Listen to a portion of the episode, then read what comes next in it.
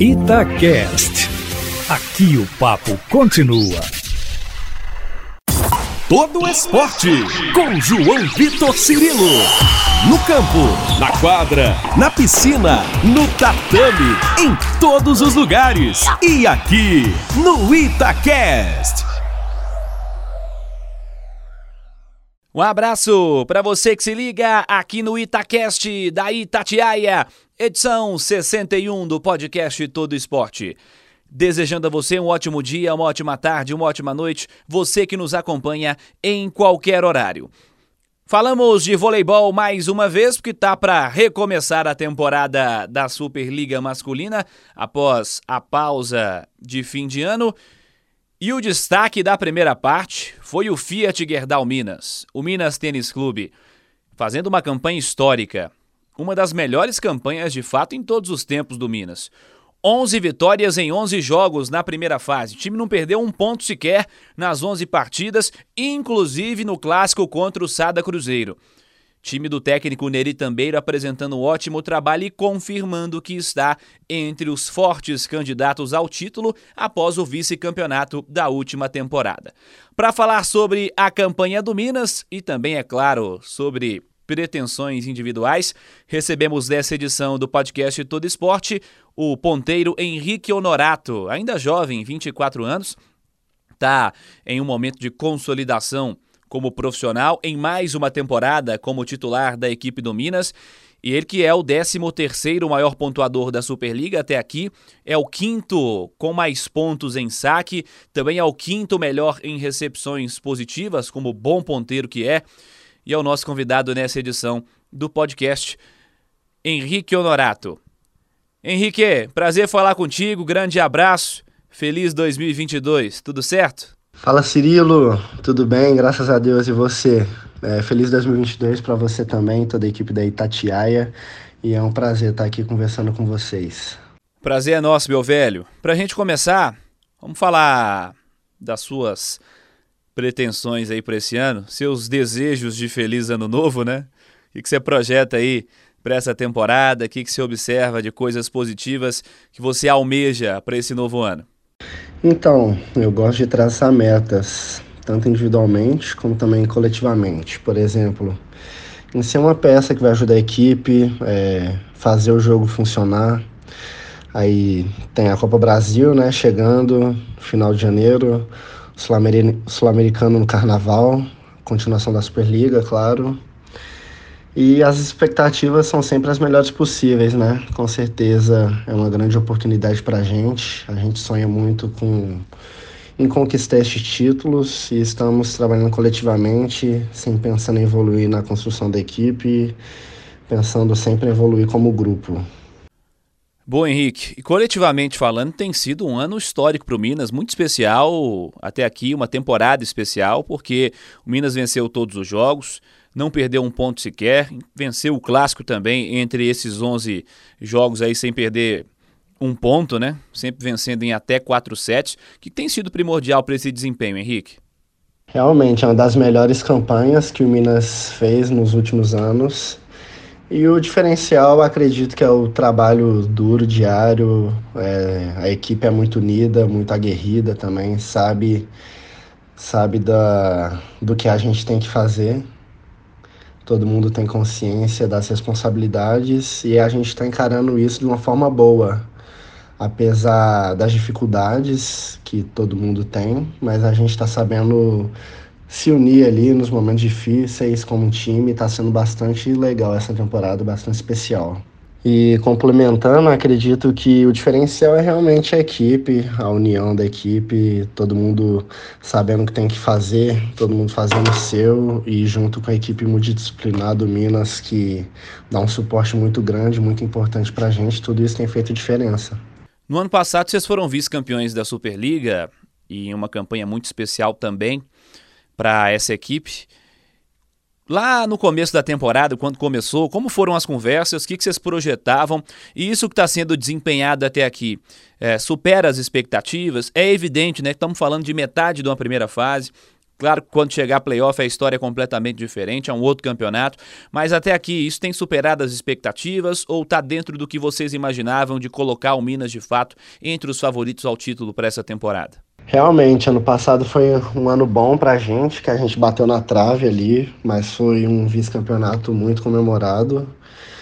E esse ano, com a renovação de algumas peças que foram importantes, para a gente estar tá onde está hoje no campeonato e com alguns reforços pontuais que agregaram mais ainda valor à equipe.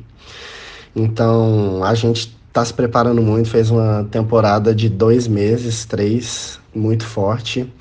E é um resultado esperado sim, porque a gente, só a gente ali dentro sabe o quanto a gente está se doando. E lógico, como você disse, foi só o primeiro turno e a gente tem consciência do que, o que vale é lá na frente, os playoffs e se Deus quiser conquistar o título. Então a gente tem que manter os pés no chão e degrau por degrau, igual a gente está fazendo, sem passar a carroça na frente dos bois. Vamos falar do individual também. É mais um ano especial para você, onde você está se consolidando como profissional, mais uma temporada como titular, onde você vem também se destacando e aparecendo bem nas estatísticas da Superliga, como eu disse aqui na abertura. Como você tem observado esse ano, o Henrique, e também o que, que você observa para a evolução, né? O que, que você enxerga para a evolução necessária na sua carreira, no seu estilo de jogo também?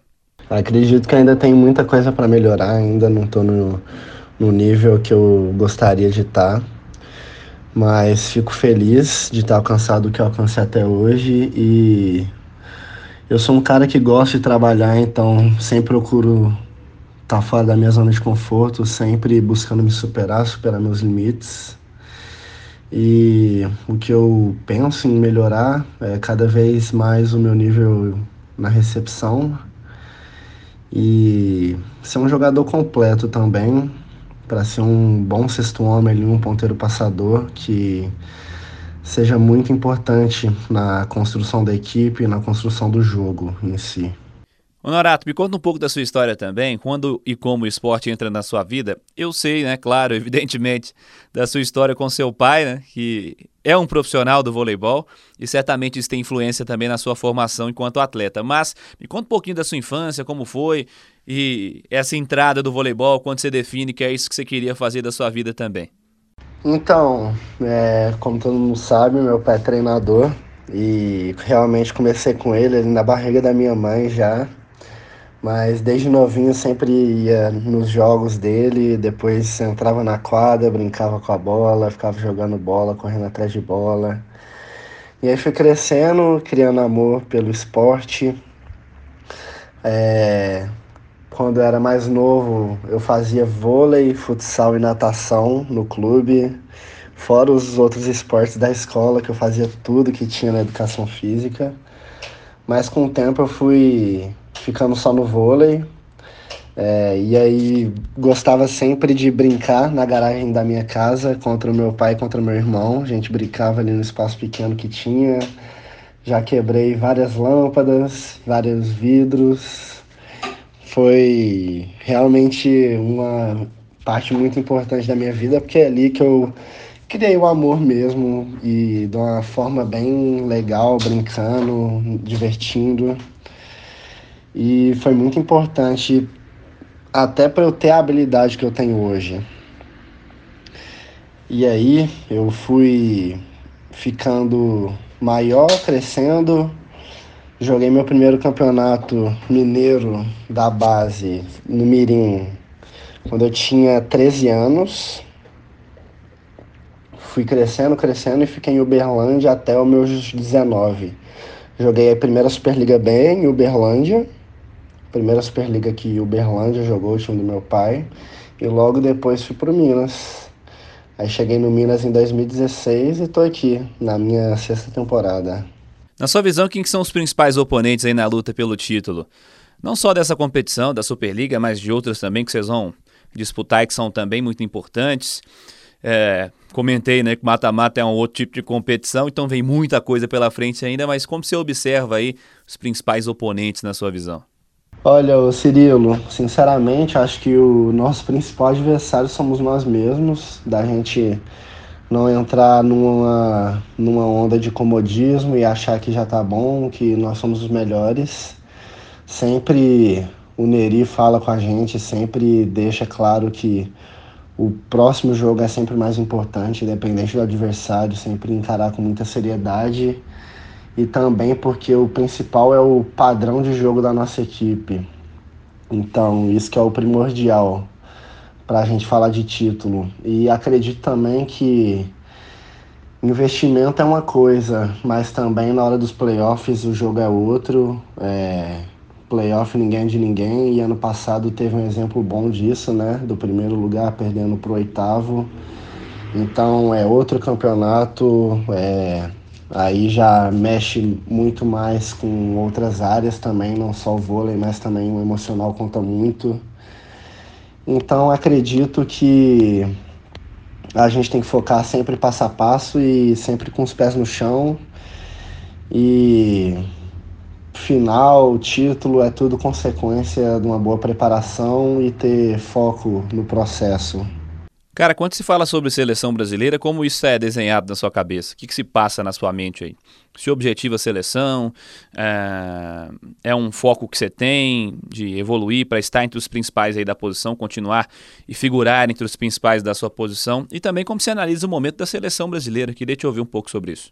Tenho um sonho sim de estar na seleção, estou trabalhando para isso, mas claro que meu foco agora é o clube, e é tudo consequência de uma boa apresentação no campeonato e tudo mais. E a nossa seleção é das melhores do mundo, né? Não tem nem o que falar. Infelizmente não ficou no, no pódio nas Olimpíadas, mas tinha tudo para estar tá ali. Mas é, como é um campeonato de tiro curto, quem está melhor ali no momento leva. E foi nítido isso com a França, que estava quase sendo ficando pelo caminho na fase de grupos, ficaram classificaram em quarto e foram campeãs. Então é muito de momento quem está no melhor momento ali. E vejo também que a seleção tem ótimos ponteiros de muita qualidade, mas acredito que eu posso ter um espaço sim ali, tenho que trabalhar muito ainda, tenho que melhorar muito, mas acredito muito que eu posso chegar lá, que tudo tem sua hora certa também. Acredito também que estou um jogador mais maduro também, estou ficando mais velho, um pouquinho mais experiente também, é, sabendo cada vez melhor e mais nítido para mim qual tem que ser o meu estilo de jogo, o estilo de jogo que é mais eficiente para mim e cada dia mais tendo consciência disso. E isso está me dando cada vez mais confiança para jogar o voleibol que eu amo jogar. É, claro, sendo eficiente, mas também com habilidade. E a gente sabe também que seleção é diferente de clube, mas estou trabalhando aí para estar tá cada vez mais estável, é, tá bem e se Deus quiser, daqui a um tempo vou estar tá lá. Norato, obrigado mais uma vez pela presença, por nos atender. Mais uma vez, um feliz ano novo para você, que você tenha sucesso na sua carreira. É muito bom ver o Minas figurando mais uma vez entre os protagonistas e bom que você faça parte disso. Obrigado mais uma vez por falar com a Itatiaia. Valeu, Cirilo. Foi um prazer, uma honra para mim estar conversando um pouquinho aqui com vocês. É, e desejo tudo em dobro para você, que seja um ano de muitas vitórias, muito sucesso. E é isso, vamos que vamos, valeu demais, tamo junto. Valeu, Honorato! Este é Henrique Honorato, ponteiro da equipe do Minas Tênis Clube. Esse foi o podcast Todo Esporte, edição 61. Siga participando pelas redes sociais da Itatiaia, twitter.com.br Itatiaia, instagram.com.br Itatiaia Oficial, pode ser também pelas minhas redes sociais, twitter.com.br João Vitor Cirilo, instagram.com.br João Vitor underline Cirilo. Semana que vem tem mais podcast Todo Esporte. Abraço para você e até lá. Você ouviu Todo Esporte com João Vitor Cirilo, seu esporte preferido passado a limpo.